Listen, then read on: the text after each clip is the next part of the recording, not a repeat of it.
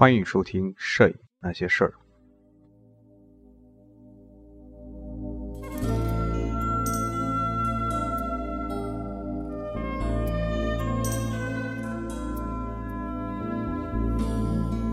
不在的北京还在下着雨。各位听友，大家好，我是主播宋略部，欢迎收听《摄影那些事儿》，这是第一百零三期。这期的话题呢是从 Photoshop 到 Lightroom。你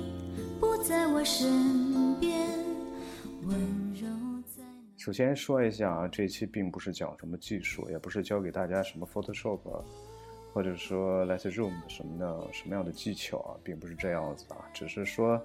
简单的跟大家聊一聊，呃，我在学习使用 Photoshop 和 Lightroom 的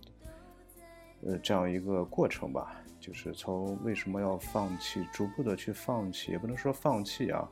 逐步的从 Photoshop 转到 Lightroom 这个这个软件上来了。淡淡泪水，潮湿轻轻。其实喜欢摄影的人，往往都会或多或少的都会接触后期这个话题啊。在我们这个节目中，在之前也有一期专门讨论后期的啊。那么我个人的观点再重申一下，呃，我个人认为后期是非常非常有必要的啊。任何一张照片儿都是有必要后期的。当然，这个后期它是有一个限度的啊，并不是说你无限制的去去处理这张图片啊。其实后期它应该是有摄影之后就一直存在这个问题啊，并不是我们现在大家一提到后期，好像就是用用 Photoshop 来处理图片啊，或者是简单一点儿用光影魔术手啊，或者是用一些简单的这种修图的这种傻瓜式的这种软件来处理。其实并不是这样子的啊，因为在数码时代之前的那个用胶片的时候，实际上那个时候也是有后期的，只不过那时候后期，呃，可能是很复杂。呃，复杂也不复杂，但是它掌握起来是并不是太容易啊。你比如说，你在冲洗、在冲印黑白照片的时候，要通过遮挡的一些方法等等吧，就是来提高局部的一些明暗的一些变化等等吧。所以那个时候，很多人其实是是呃不进暗房的，所以对后期这个概念可能就会比较比较少一些，感觉这个这个这个照片这个胶卷。拍拍出来之后，就完全交给了冲印店的那些小伙计啊，他们的这个技术水平啊、工作态度，就决定了你的这张照片的最终效果啊。那么到了数码时代呢，这个后期就越来越重要了。那么我们现在一提到后期呢，主要就是指的用电脑啊，用电脑来处理这些照片，当然只是。无论你用 Photoshop 还是用这些个傻瓜式的这这些个图片处理软件啊，那么都可以成为后期啊。盛开着美丽，化作淡淡泪水。当你在网上看到了很多漂亮的照片，发现自己拍的照片怎么怎么拍怎么拍也。不如人家拍的那一个漂亮，其实这个时候你可能就会意识到后期这个问题啊，所以很多人就开始去学习后期的一些知识啊。那么主要呢学习的软件呢就是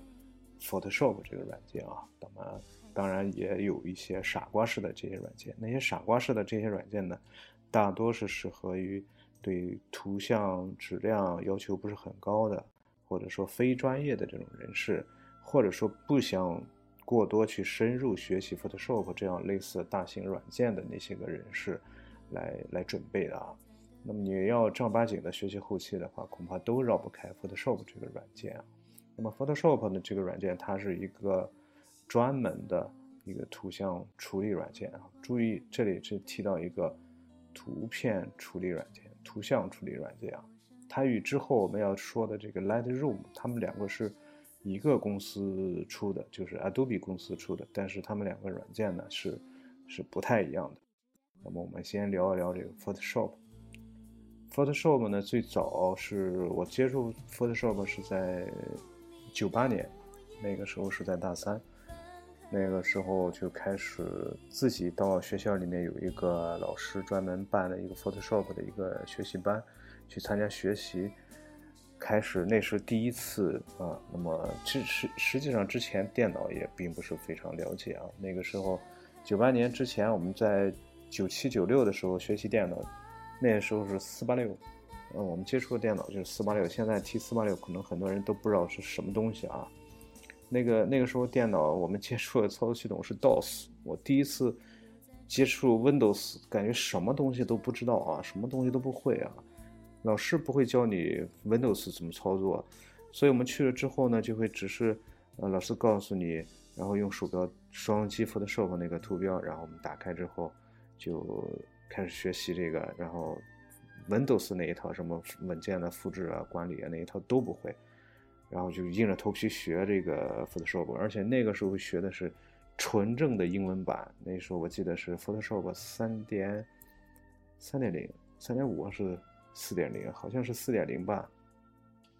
那个当时就是一开始学习的一些最基础的东西啊，因为与美术有关的这种专业、专业、专业背景吧。然后就是，呃，最早就是想用 Photoshop 用用它来画画啊。那么后来呢，其实发现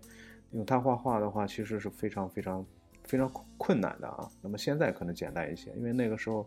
也没有什么数码数位板，也没有什么这个笔啊什么之类的，全部都是用鼠标来操作。而且那个时候的 Photoshop 有一个非常非常大的缺陷，就是它的回回退键，就是就是回复那个那个快捷键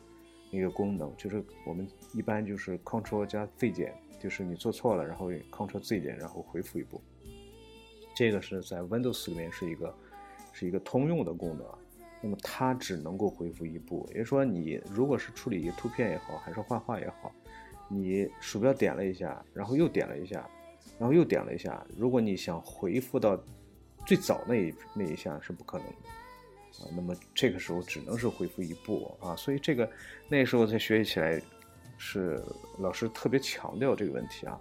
就是尽量减少出错的这种概率啊！如果你一旦出错的话，你只能回复到回复一步啊。那么你这个鼠标轻轻一点就是一下，不经意一点就是一下。那么直到后来出现了这个那个历史那个那个那个那个任务栏历史栏，哦，那个是一个突破性的一个进步吧。那么基本上你可以回复很多，在历史当中你可以设置能够回复多多少步啊。那个是当时那个功能出来之后，感觉哎呦太太棒了那个功能。又在吹起，睁开我双眼。其实最早学习 Photoshop 的时候，其实学的很简单，大多是在熟悉了基本的一些工具之后呢，老师就是会教你做一些一些基础的效果，因为那个时候。你想做一个阴影，做一个文字的阴影都很麻烦，然然后用图层，用模糊的方式，不像后来，后来在这个图层效果里面就可以直接做阴影、做立体字等等。那个时候的是非常非常原始的。那么再到后来呢，接触摄影之后呢，发现其实 Photoshop 是主要是用来修图的，而我在学习 Photoshop 的时候呢，是主要是用它来创作的，或者说用它来做东西的，是凭空去做的。有一点像 Corel，到后来学 Corel 的时候，也是那个是一个矢量图的一个制作软件，也是基本上都是从空白然后去做，完全不是没有这种说修图的这种概念。那么再到到后来之后接触摄影之后呢，就是开始然后发现逐渐的开始认呃认识到 Photoshop 其实是一个图像处理软件，其实它作为一个创作软件的话，其实是是有一点儿。怎么说呢？就是也不能叫大材小用吧。我觉得这个不能够完全发挥它的它的这个这个功能吧。那么，然后就开始处理这些图片啊，逐渐的去学习了更更加深入的去学习的这个 Photoshop，对它有了进一步的这种了解啊。尤其是其实 Photoshop，我个人在看一本书的时候啊，那么之前我好像也给大家推荐过这本书啊，现在看这本书依然是非常好的书啊，叫做《选择的艺术》，好像是叫《选择的艺术》，它就是主要的讲的就是 Photoshop 如何做选区。其实 Photoshop 就是你在处理图片的时候最主要的、最常用的一个一个任务，就是要选择，就是要把合适的东西选择出来。所以那本书呢，主要就是讲通道如何利用通道来选取你需要的东西，比如说一张照片的亮部、一张照片的暗部、中间色调等等，你可以选出来之后呢，你可以单独做一调整。呃，这个对于处理图片来说是一个非常非常棒的功能啊。当然，Photoshop 它呃也有它的这种局限性。那么它比如说它的这个。它不具备不具备这个我们说叫文件的管理功能。虽然它自己也带了一个呃看图的这个软件啊，尤其是很多盗版其实都没有这个这个软件啊。那个软件叫什么 Bree Bree 什么叫忘忘记了啊？而且那个软件我在用的时候基本上是非常非常慢的，感觉这个软件是打开。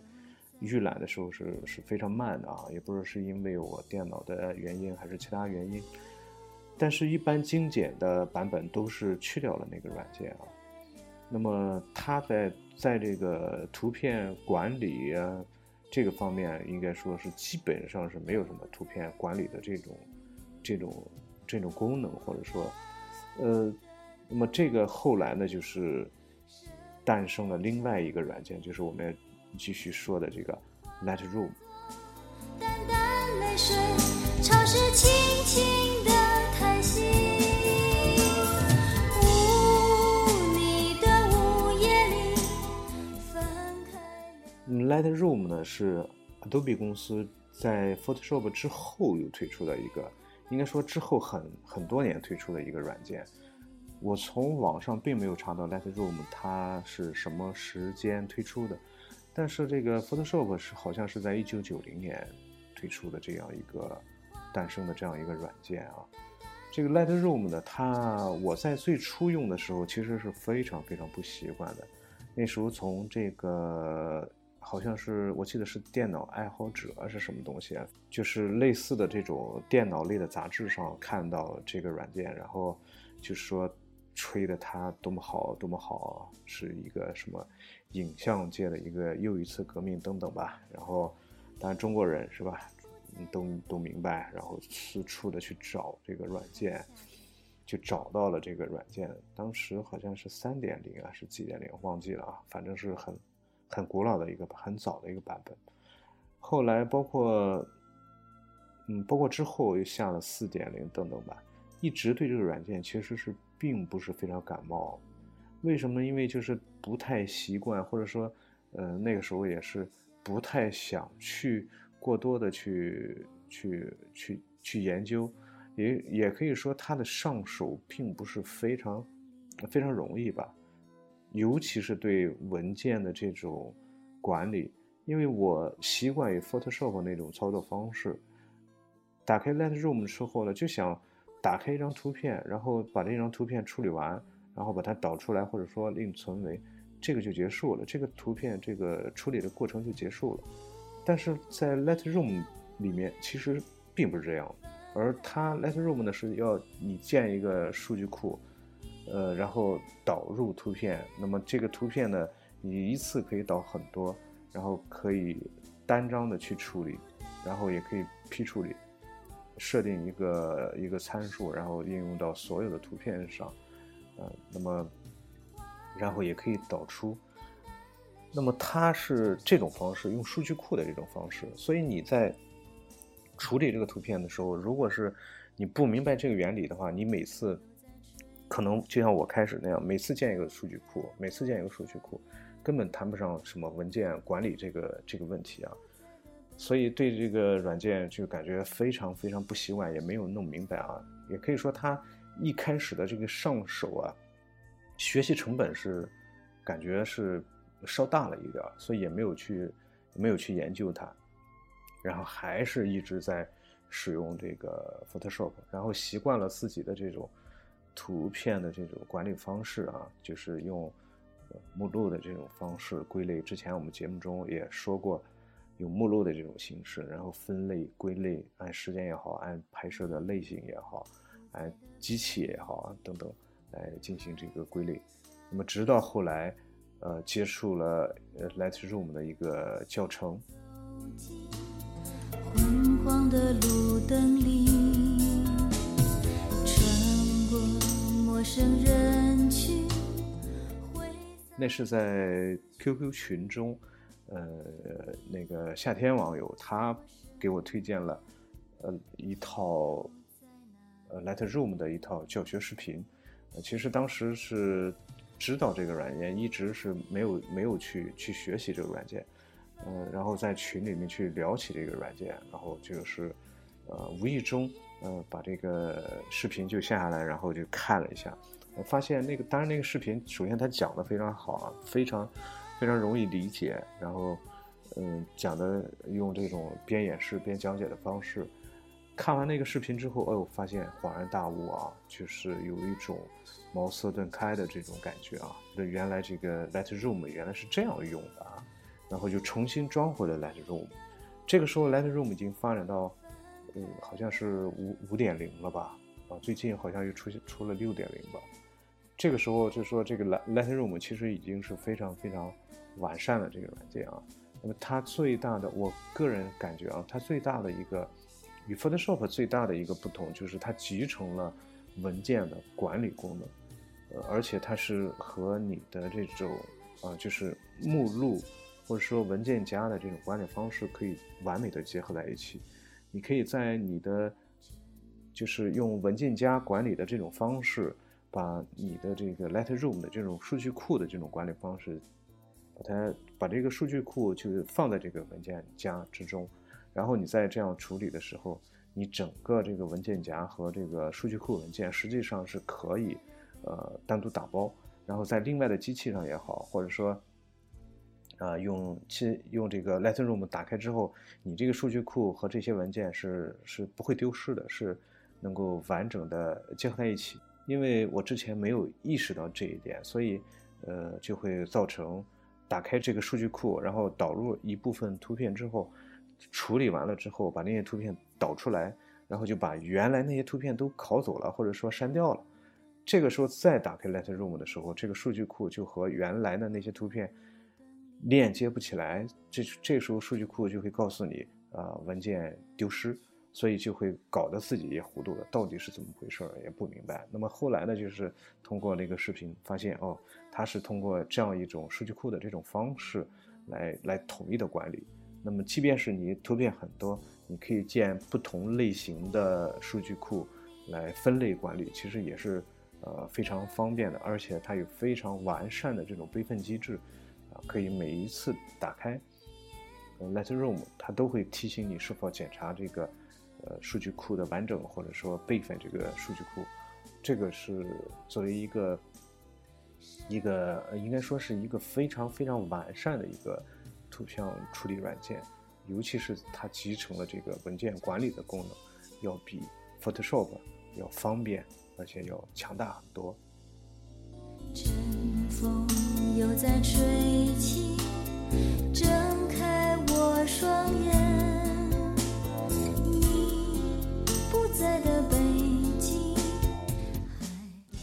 但它终究是一款图像处理软件啊，呃，或者应该说它是一款图像的呃管理软件，嗯，它在它包含着一部分的图像处理的功能，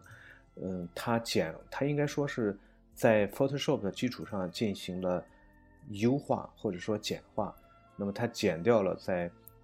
图像处理过程中一些不必要的一些东西啊，那么尤其是简单的图像处理，尤其是我们说叫照片处理啊，因为你如果说图像处理的话，它可能会涉及到一些像素的改变，比如说会加东西啊，会减东西啊，会进行这种粘贴呀。或拼凑啊等等这种这种方式，但是如果是我们处理照片的话，一般我们只会调整照片的一些基本的一些要素，比如说对比度啊、饱和度啊，或者说拉一拉一拉曲线啊，或者是锐度啊等等这些基本的操作，呃但是基本上很少会去动它的像素点，所以在 Lightroom 中，它是这样一个应该说这样一个宗旨吧，就是以照片处理为主，所以它没有集成，它没有什么图层的概念，啊，好像我对它的了解中好像也没有通道，但是它有这个遮罩，也可以说有那个，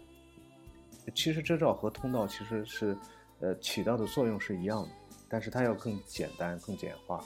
所以它没有 Photoshop 中那些非常复杂的。那些打开那个界面就感觉是眼花缭乱的那种那种感觉，让你感觉无从下手，而且它也没有 Photoshop 中那些一长排的那些工具栏，它的工具栏就相对来说就比较少一些。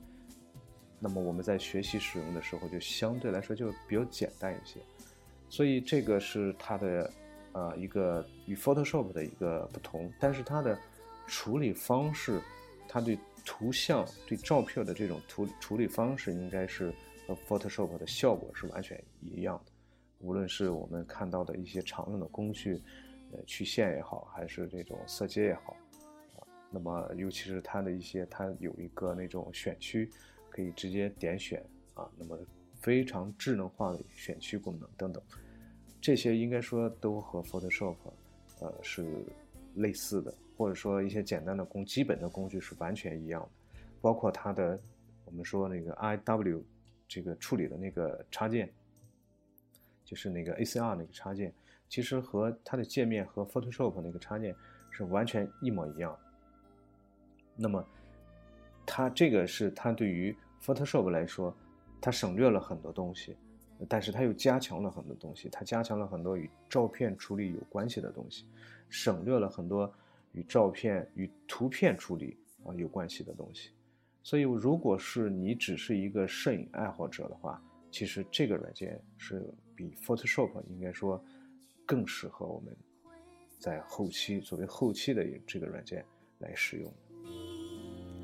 在我身边，温柔在哪里？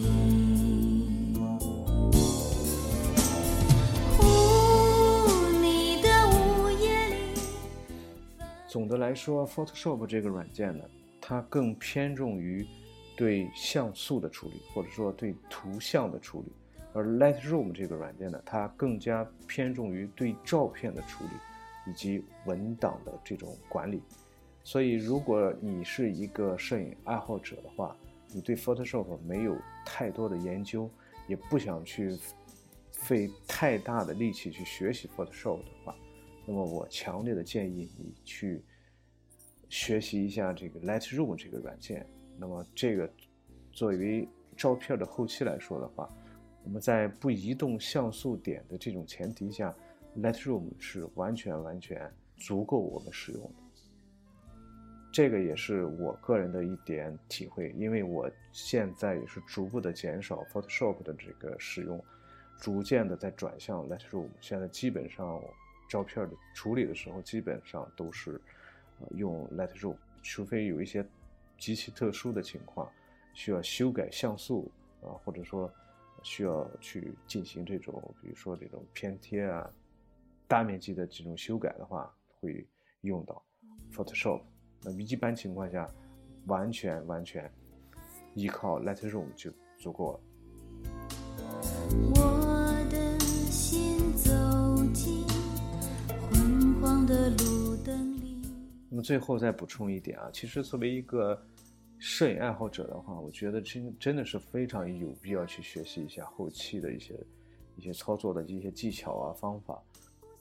你在对后期能达到什么样的效果有一定了解的时候，其实它是有助于呃对你前期的拍摄有很大的帮助的，而且你呃。不可能说我把我所有的照片都交给别人帮我处理，这个是，也我个人觉得，如果你不是一个非常著名的摄影师，有自己的团队，有自己的工作室的话，我觉得这个也是一个非常不现实的问题啊。所以，呃，如果你真正的喜欢摄影的话，我建议你还是呃稍微学习一下有关后期的一些基础、一些基本的方法。哪怕我们不进行大面积的改动，我们只是去去进行一些基本的一些呃操作，呃，这个对你自己应该说也是有非常非常大的帮助的。好了，我们这一期节目就到这里，下期节目再见。都在等着你。